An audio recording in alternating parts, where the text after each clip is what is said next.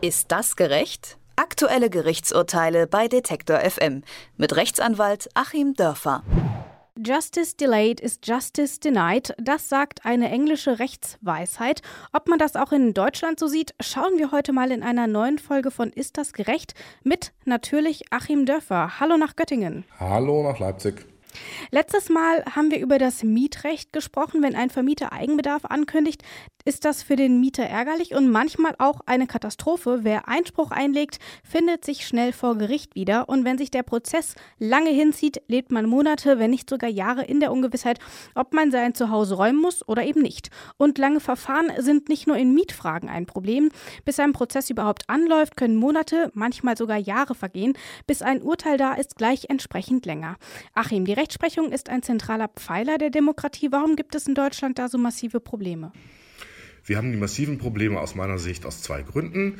Einmal aus äh, wirklich den äußeren Gründen, dass zu wenig Richter da sind, dass zu wenig Staatsanwälte da sind, wenn wir von den Strafverfahren sprechen.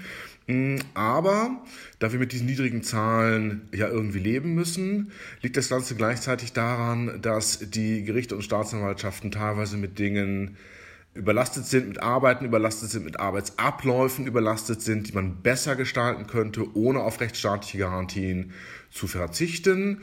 Und ähm, vielleicht sollte man das ganze System überhaupt mal so ein bisschen überdenken und modernisieren an der einen oder anderen Stelle, um da auch Prozesse zu beschleunigen.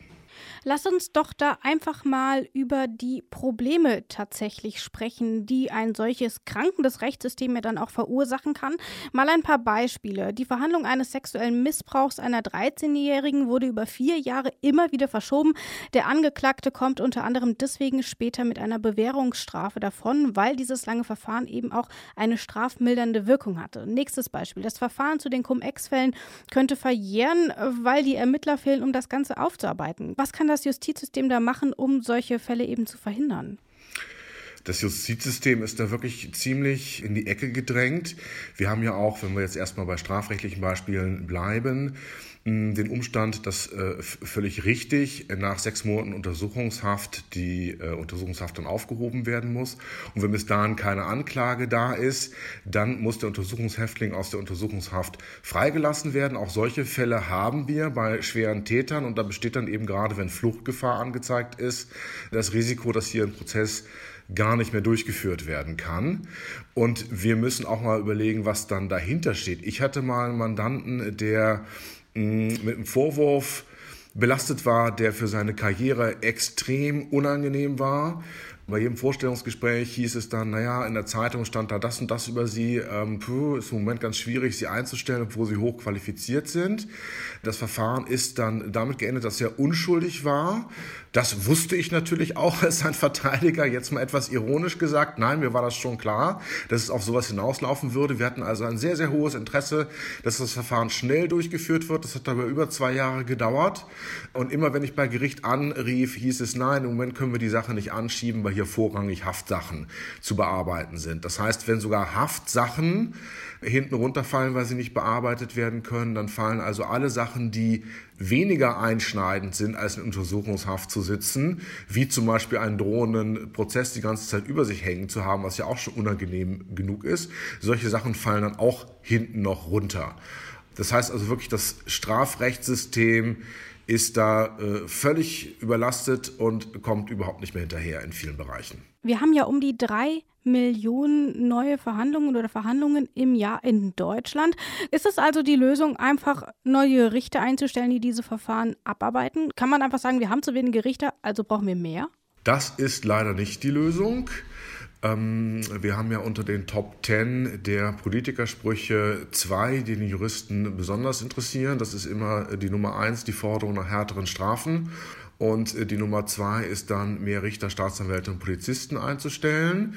Beides ist aus besonderer Sicht leider Blödsinn, beziehungsweise geht an der Realität vorbei.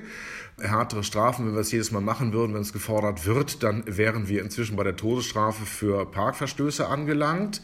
Und ähm, die zweite Forderung, mehr Richter, Staatsanwälte und Polizisten einzustellen, geht inzwischen auch an der Realität vorbei. Es gibt nämlich die Menschen dafür gar nicht. Es ist ein hausgemachtes Problem. Es gibt zu wenig Jura-Absolventen. Als ich Jura studiert habe in den 90er Jahren, war immer von der Juristenschwemme die Rede. Dann hat man das Ganze begrenzt, einen staatlichen Eingriff gemacht, Numerus Clausus, hat die Zahlen zurückgefahren und jetzt haben wir an allen Ecken und Enden viel zu wenig Absolventen. Wir können die Leute also gar nicht einstellen, selbst wenn das Geld da wäre, was ja dazu führt, dass im Moment 2000 Stellen bundesweit unbesetzt sind. Und bei den Juristen ist dieser Personalmangel besonders schlimm, wenn wir uns mal äh, das mit äh, ähnlichen Berufen anschauen. Bei den Lehrern ist man ja inzwischen dabei, Menschen, die ein anderes Studienfach studiert haben, dann entsprechend umzuschulen. Aber ich glaube kaum, dass jemand äh, wegen eines Strafdeliktes von einem ehemaligen Archäologen quasi als Richter da äh, gesehen werden möchte. Das funktioniert also nicht. Die Juristen sind da ganz hoch spezialisiert. Umschulung läuft nicht. Und so wie bei den Medizinern, nämlich Fachleute aus dem Ausland zu holen, da läuft es auch nicht, weil wir unser nationales deutsches Recht haben. Wir haben also diese Ausweichmöglichkeiten überhaupt nicht, was mal heißt, Leute, findet euch damit ab. Wir werden dauerhaft diese Stellen nicht besetzen können und daran wird sich auch in Zukunft nichts ändern. Es wird noch schlimmer werden. Das heißt, Option Nummer eins, wir stellen mehr Leute ein, funktioniert so nicht. Dann Option Nummer zwei, die Richter und Richterinnen müssen einfach schneller arbeiten. Und das ist ja auch eine Forderung, die auch sowohl aus der Bevölkerung als auch aus dem Justizsystem selbst kommt. Das funktioniert dann leider auch nicht. Hier muss ich auch für Enttäuschung sorgen und zwar aus zwei Gründen nicht.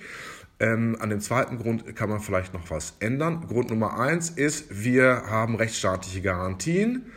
Und dass Richter schneller arbeiten sollen, das sagen doch immer nur diejenigen, deren Prozess es nicht ist. Wenn es dann nämlich mein eigener Prozess ist, dann will ich natürlich, dass der Richter besonders gründlich und besonders langsam arbeitet, wenn, ich, wenn es nötig sein soll. Ähm, das heißt, wenn wir uns mal selber in die Lage versetzen, entweder von einem Strafprozess als Angeklagter betroffen zu sein oder in einem Zivilprozess irgendwo zu stehen, dann wollen wir doch auch nicht, dass der Richter das wie so ein Multiple-Choice-Test einmal irgendwie durchkreuzt und so ein paar Strichelchen macht und ein Formular ausfüllt und nach einer Stunde ist das Urteil fertig. Nein, das funktioniert da nicht mit dem schneller Arbeiten. Und das zweite Problem ist, dass wir ähm, das Sonderthema haben in Deutschland. Wir hatten es in unserem Grundgesetzblock dann auch schon besprochen bei den Richtern. Richter sind in Deutschland Berufsanfänger typischerweise. Ähm, und Berufsanfänger arbeiten nun mal langsam. Das sehe ich bei mir als Anwalt auch, wo ich quasi eine Klage ohne Vorbereitung einfach ins Diktiergerät oder Spracherkennungssystem sprechen kann oder auch einen komplexen Vertrag sogar ein erfahrener Anwalt durchaus einfach ins Spracherkennungssystem sprechen kann, sitzt ein Berufsanfänger da vielleicht ein, zwei, drei Tage oder sogar eine Woche. Und wir haben eben nun mal besonders viele Berufsanfänger unter den Richtern. Hieran könnte man was ändern. Ähm, das wäre mal so mein erster Reformvorschlag, vielleicht mal drüber nachzudenken, mehr Quereinsteiger dann von den Anwälten zum Richterberuf zu motivieren oder zu sagen, wer Richter werden will, der soll doch vielleicht erstmal mal drei Jahre als Rechtsanwalt vorher arbeiten. Und ich denke, nach drei Jahren hat sich ohnehin die Arbeitsgeschwindigkeit schon verdoppelt ungefähr. Tatsächlich ist es ja auch so, dass die Richter eben in Deutschland unabhängig sind. Du hast es gesagt, wir haben das so ein bisschen beim Grundgesetz schon angesprochen. Und diese Unabhängigkeit muss eben auch bewahrt werden, weswegen auch ein Richter sich dagegen gewehrt hat, dass seine Chefin gesagt hat, er solle doch mal bitte schneller arbeiten. Und dieser kuriose Fall ist dann unter den Schlagzeilen des langsamen Richters auch in die Presse gelangt. Ein Richter wird von seiner Chefin gerügt. Grund dafür ist, dass er nur etwa 68 Prozent der Fälle abschließt, die seine Kollegen in der gleichen Zeit schaffen. Er möge in Zukunft doch bitte zügiger arbeiten.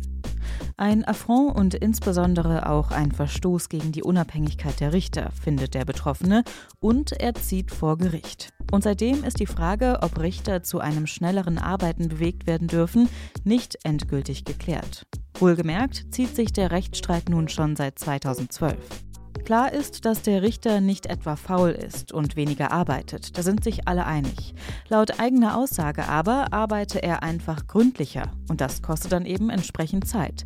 Heißt also, um mehr Fälle abschließen zu können, müsste er nicht einfach nur mehr arbeiten, sondern seine Arbeitsweise grundsätzlich ändern.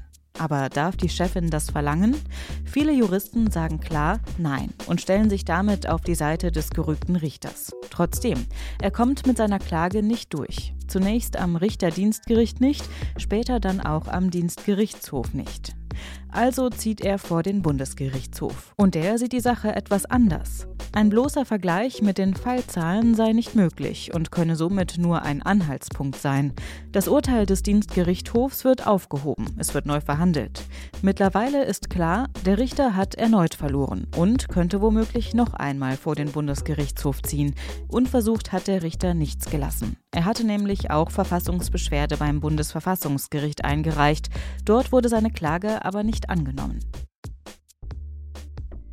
Da sieht man eben auch, dass es selbst im Justizsystem nicht ganz verankert ist. Und deswegen ist natürlich die Frage, wie löst man äh, das Problem dann? Ähm, mehr einstellen können wir nicht, schneller arbeiten geht nicht. Da bleibt ja eigentlich nur weniger Klagen, oder? Oh, damit wird es auch nichts werden. Die äh, Klagen nehmen zu, selbst wenn die Bevölkerung jetzt so ein bisschen äh, zurückgeht. Und es wird auch deswegen damit nichts, weil ja immer mehr Bereiche rechtlich äh, durchgeregelt sind, weil die Steuergesetze immer komplexer werden, wird es natürlich mehr Klagen vor den Finanzgerichten geben, weil die Sozialgesetze immer komplexer werden, wird es mehr Klagen von den Sozialgerichten geben. Die Verwaltungsgerichte ähm, werden mit äh, Asylverfahren eingedeckt, völlig zu Recht, weil auch sowas natürlich rechtsstaatlich überprüft werden muss. Also es wird nicht weniger werden. Was ganz gut funktioniert hat, um vielleicht mal ein kleines Erfolgsmodell zu nennen, das ist das Thema Mediation gewesen, dass wir versuchen, stärker Verfahren, gerade einfache Verfahren, kleinere Verfahren in gütliche Einigungsprozesse reinzubringen. Ähm, vor den Arbeitsgerichten, da äh, gibt es das schon sehr, sehr lange. Da enden ungefähr 85 Prozent der Verfahren mit Vergleichen. Ähm, das heißt, dass wirklich im allerersten Termin, der als reiner Gütetermin ausgestaltet ist vom Gesetzgeber, 85 Prozent der Verfahren schon weg sind innerhalb von einer halben Stunde und ähm, keineswegs mit großen Abstrichen bei der Rechtsstaatlichkeit. Es macht sich dann, so kenne ich das aus meiner Erfahrung, immer so ein bisschen Enttäuschung breit, dass da so wenig Show äh, passiert ist und man sich dann irgendwie schnell geeinigt hat. Aber so kann das funktionieren. Es kann auch durchaus funktionieren, wenn man bedenkt, dass wir die Anwaltsmediation in den letzten Jahrzehnten sehr stark gefördert haben. Es gibt sehr viele inzwischen gut ausgebildete Anwaltsmediatoren. Da könnte der Gesetzgeber auch mal drüber nachdenken. Und hier haben wir tatsächlich noch ein bisschen Kapazitäten. Ich kenne das so aus meiner eigenen Umgebung. Da gibt es durchaus viele Anwaltsmediatoren, Anwaltsmediatorinnen, die noch nicht ausgelastet sind.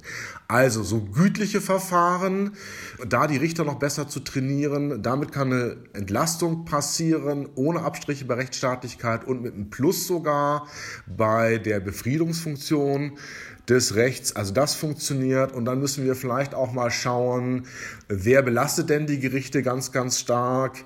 Wir haben es so, dass äh, ungefähr 20 Prozent der Gerichtsverfahren vor den Amtsgerichten sind sogenannte Kleinstverfahren bis 300 Euro. Und in dem Zusammenhang hinten bei der Vollstreckung von Zivilurteilen sagte mir ein Richter, 50 Prozent seiner Arbeit geht damit drauf, dass er irgendwelche Rechnungen der Handyanbieter eintreibt.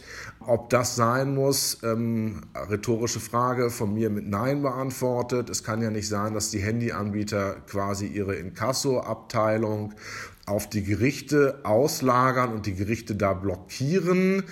Mm, weil das aus meiner Erfahrung meistens irgendwelche Verfahren sind, wo Jugendliche einen zu teuren Tarif abgeschlossen haben oder ähm, sich vielleicht irgendwelche Dinge runtergeladen haben, die sie nicht bezahlen können. Dafür sind die Gerichte nicht da. Und was hier auch noch hinzukommt, die Handyanbieter neigen sehr dazu, sich wegen allem möglichen Kram verklagen zu lassen. Mal Beispiel eigene Familie, Töchterchen elf, kriegt ein Telefon, klickt da irgendwelche falschen Sachen an, schafft es tatsächlich zusätzliche Kosten von 700 Euro zu produzieren. Die Rechtslage ist ganz einfach. Die Verträge sind alle unwirksam, weil sie minderjährig ist. Ich verlange das Geld vom Handyanbieter zurück, krieg's natürlich nicht.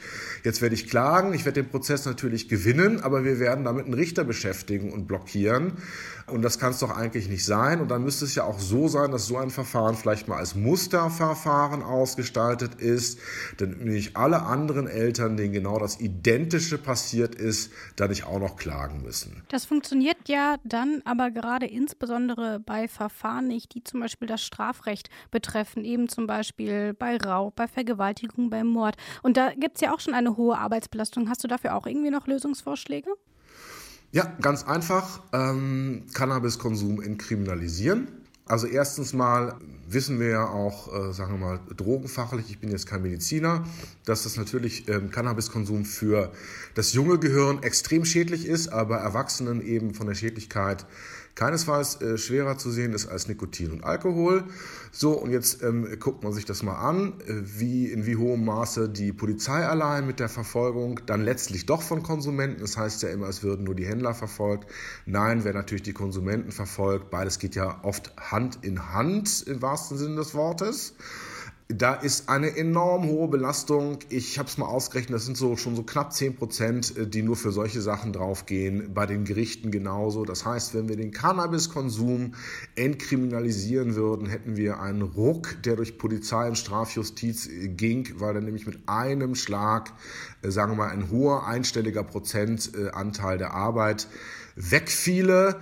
Und ähm, den Gedanken kann man ja vielleicht auch nochmal auf den einen oder anderen Punkt äh, weiter übertragen, dass wir vielleicht auch mal an der einen oder anderen Stelle fragen, wo man unser Strafrecht etwas entrümpeln kann. Da ergibt sich ja dann eben doch nochmal äh, die eine oder andere Möglichkeit. Nun ist es aber eben auch so, was mache ich denn, wenn ich von so einem Fall selbst betroffen bin? Das Verfahren, in dem ich vielleicht Nebenklägerin bin oder vielleicht doch Opfer, äh, das zieht sich irgendwie ewig und das ist natürlich auch für solche Beteiligte eine Qual.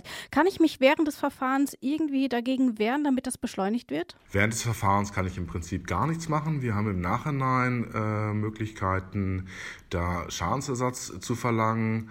Ähm, das ist aber wirklich sehr, sehr limitiert, denn es gibt da zwar eine europäische Regelung, die für Deutschland inzwischen auch umgesetzt wurde, nur die Beträge, die da ausgeworfen sind, sind relativ minimal. Ähm, also es gibt einen Menschenrechtsschutz, aber hm, mit der berühmten kleinen Münze. Interessant fand ich jetzt auch gerade, dass du das Thema Nebenkläger angesprochen hast. Auch da will ich vielleicht nochmal auf einen rechtsstaatlich wichtigen Umstand hinweisen. Wir hatten es beim NSU-Prozess, wo ein Freund von mir drei Familien als Nebenklägervertreter vertreten hat. Da wurde dann nämlich die ganz miese Karte ausgespielt, teilweise seitens der Staatsanwaltschaft. Die Nebenklägervertreter würden hier durch dauernde Anträge das Verfahren verzögern. Das stimmte überhaupt gar nicht. Die haben sehr, sehr wenige Anträge gestellt. Aber natürlich ist es auch so, dass äh, dort, klar, Nebenklagevertretung ähm, kostet auch Zeit, kostet auch Geld. Ich hatte mir das mal für die NS-Prozesse angeschaut, also beim Auschwitz-Prozess 1965 äh, in Frankfurt. Da hatten wir noch 17 Verteidiger und drei Nebenklagevertreter.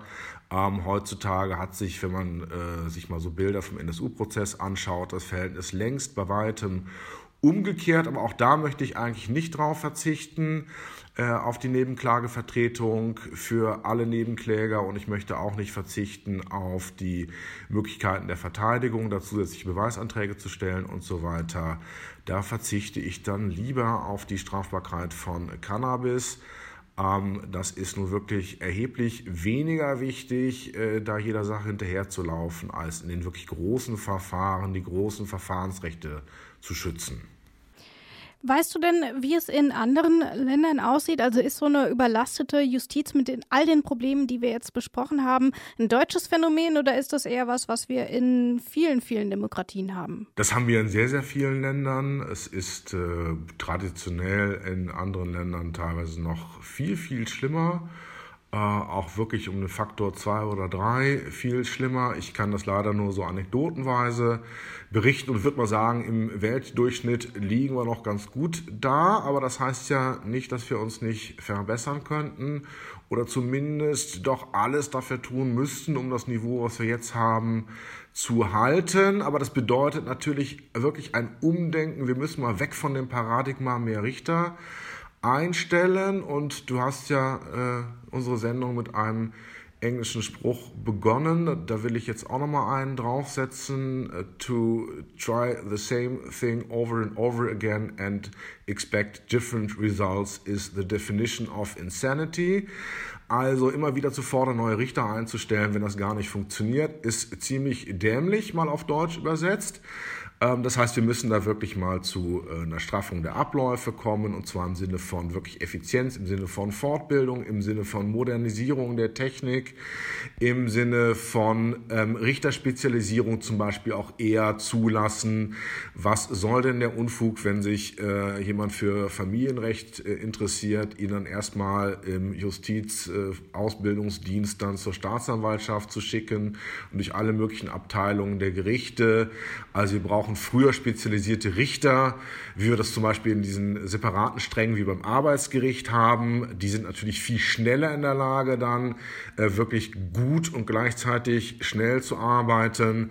Und jetzt komme ich vielleicht auch nochmal mit einer Politikerstandardforderung aus den Top Ten. Künstliche Intelligenz. Ich würde mal denken, ähm, die Juristerei wird auch so eines der ersten Gebiete sein, wo sich das relativ stark durchsetzen wird an der einen oder anderen Stelle und sei es auch nur unterstützend. Das wurde ja immer so als Drohung an die Wand gemalt, dass wir Volljuristen irgendwann von der künstlichen Intelligenz abgeschafft werden. Jetzt sieht das eher wie eine Verheißung aus, dass wir dann nämlich vielleicht mal ein bisschen Unterstützung kriegen. Da will ich doch tatsächlich nochmal den Kreis schließen. Justice delayed ist Justice denied. Würdest du dem denn zustimmen, dass eine langsamere Gerechtigkeit auch automatisch eine schlechtere ist und damit eben auch Auswirkungen auf das Justizsystem hat? Ja, ganz klar. Ähm, die Justiz ist, würde ich mal sagen, neben der Steuer der zweite Hauptberührungspunkt des Bürgers mit dem Staat. Beides sehr schmerzliche Berührungspunkte. Vom Finanzamt hat man ohnehin nichts Positives zu erwarten. Äh, das heißt, die einzige große staatliche Institution, von der ich vielleicht mal was Positives zu erwarten habe, das ist die Justiz. Und ähm, wenn ich dann als Bürger das Gefühl habe, das funktioniert hier überhaupt nicht, ja, dann ist meine Enttäuschung noch äh, total und das Vertrauen in den Rechtsstaat ist geschwächt, das Vertrauen in die Demokratie ist geschwächt. Und wenn wir hier wirklich mal die Befriedungswirkung auch des Rechts sehen, die heutzutage doch äh, in einer modernen Gesellschaft eine relativ große Rolle spielen dürfte gegenüber irgendwelchen altertümlichen ähm, Justizzwecken, wenn wir mal diese Befriedungswirkung sehen, ähm, die kann sich in vielen Fällen dann wirklich nicht einstellen, wenn nicht Befriedung mit der Sache verbunden ist, sondern vier, fünf oder sechs Jahre Stress, Aufregung und Enttäuschung. Die Justiz in Deutschland ist überarbeitet und eine solch langsame Justiz ist auch schlecht für die Gerechtigkeit. Warum die Richterinnen und Richter und auch die Ermittler äh, in Deutschland so überarbeitet sind, das haben wir besprochen und wir haben alternative Lösungsvorschläge analysiert, wie man das System verbessern kann. Ich sage vielen Dank, Achim Dörfer. Ich sage vielen Dank, Rabia Schlutz. Ist das gerecht? Aktuelle Gerichtsurteile bei Detektor FM mit Rechtsanwalt Achim Dörfer.